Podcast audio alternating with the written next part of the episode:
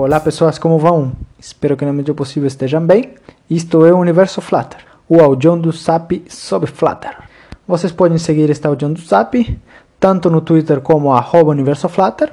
Também entrar no grupo de Telegram que temos público com o link t.me barra Universo Flutter e encontrar os links de referência na seção do podcast no site deandreamatias.com.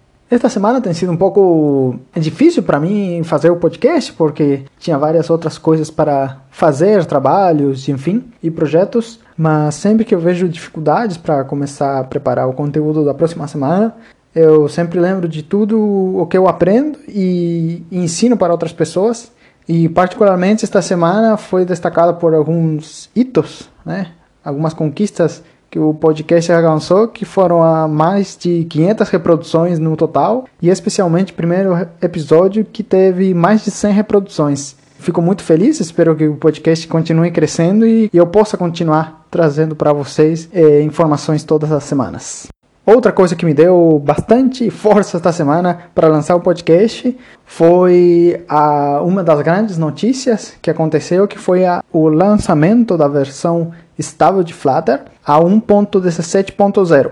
Estávamos faz mais de quatro meses sem uma nova versão estável de Flutter e esta se atrasou um pouquinho por causa do novo gerenciamento de versões que está adotando o time de Flutter e tal, mas finalmente saiu e teve várias novidades. Todas elas podem ser encontradas no artigo publicado pelo time de Flutter no Medium e que eu deixarei claro nos links de referência mas vou tentar resumir e traduzir, claro, também aqui.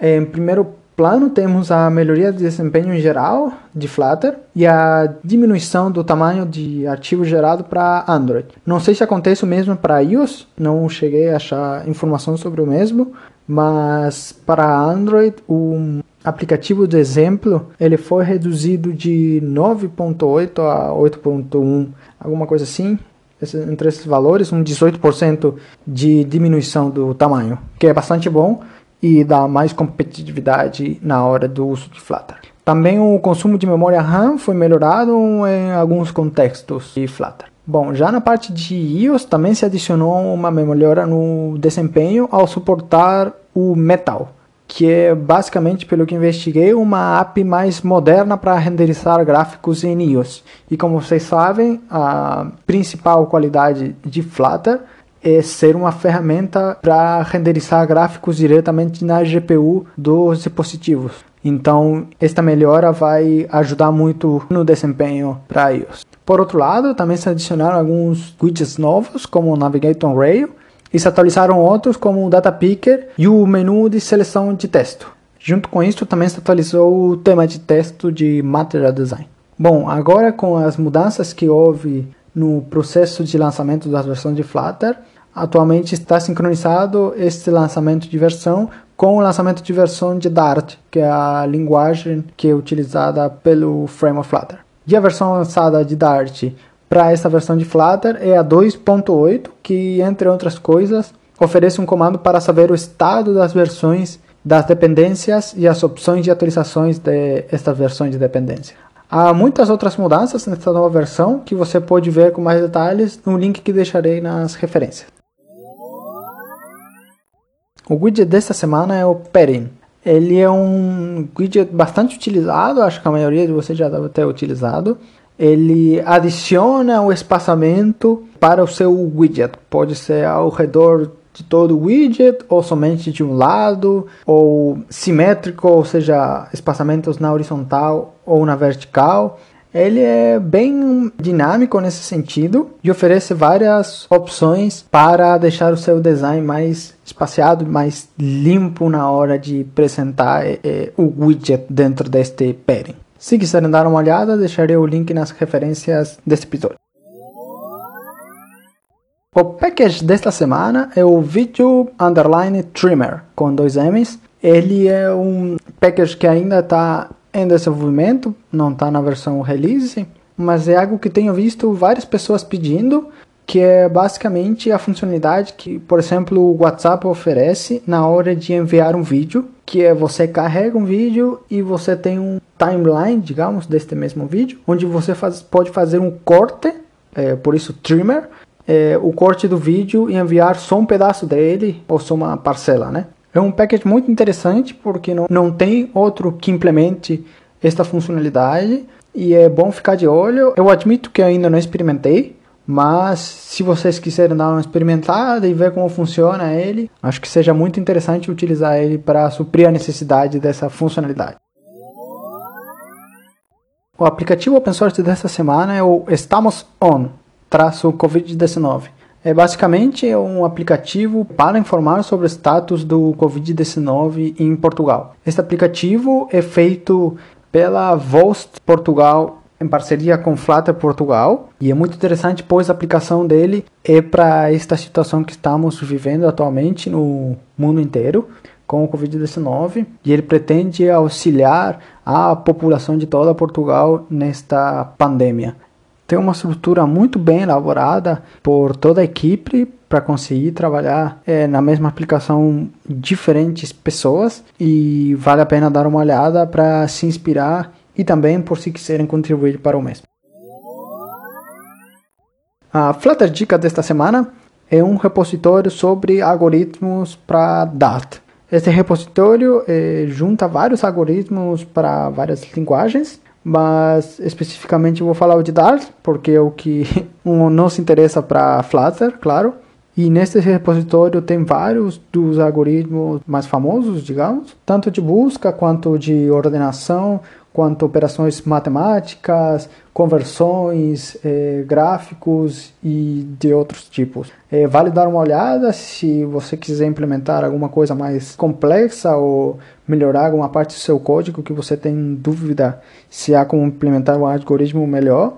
E também, por exemplo, se você tem alguma entrevista de trabalho que tenha um teste técnico, é muito bacana esse recurso para conseguir ver as diferentes opções para resolver o teste. As vagas de trabalho desta semana, eu vou indicar novamente o canal, mas dessa vez do Discord de Flutter Portugal. Este canal claramente é em português e eles postam várias vagas relacionadas com Flutter. Vale a pena dar uma olhada. Não só nesse canal de, de vagas, claro, mas em toda a comunidade de Flutter Portugal, pois eles têm um trabalho muito bacana feito. O artigo desta semana não é algo exatamente técnico, mas é sobre o aplicativo que eu comentei anteriormente, open source, o Estamos On. O artigo é feito pela comunidade de Flutter Portugal para explicar resumidamente como foi o processo para desenvolver esta aplicação e por que eles acabaram decidindo por Flutter. A comunidade de Flutter Portugal fez em parceria com a Vost que é uma associação de voluntários digitais para situações de emergência. E na hora que foi feita a escolha de Flutter como a tecnologia para usar no desenvolvimento da aplicação, teve várias motivações para chegar no resultado da escolha de Flutter. Recomendo dar uma lida neste artigo, que ainda que não seja de caráter técnico, digamos, ele pode talvez contribuir um pouco para o conhecimento em geral de vocês. Bom, esta semana, na sessão do bug da semana, gostaria de falar algo mais genérico também, para que serve para evitar bugs, na verdade. É basicamente atenção na hora de atualizar versões do Flutter, da Dart ou de outras é, dependências do nosso projeto.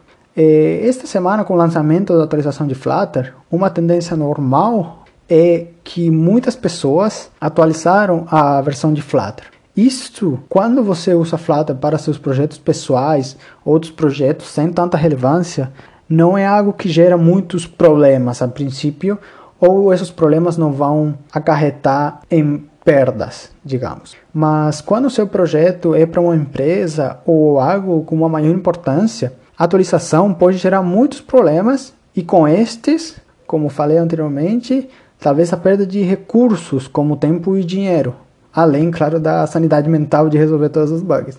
E, o mesmo pode acontecer, ainda em menor proporção, quando você atualiza outras dependências como um package do seu projeto. Ainda que seja uma atualização pequena, pode fazer uma diferença e uma quebra no seu projeto.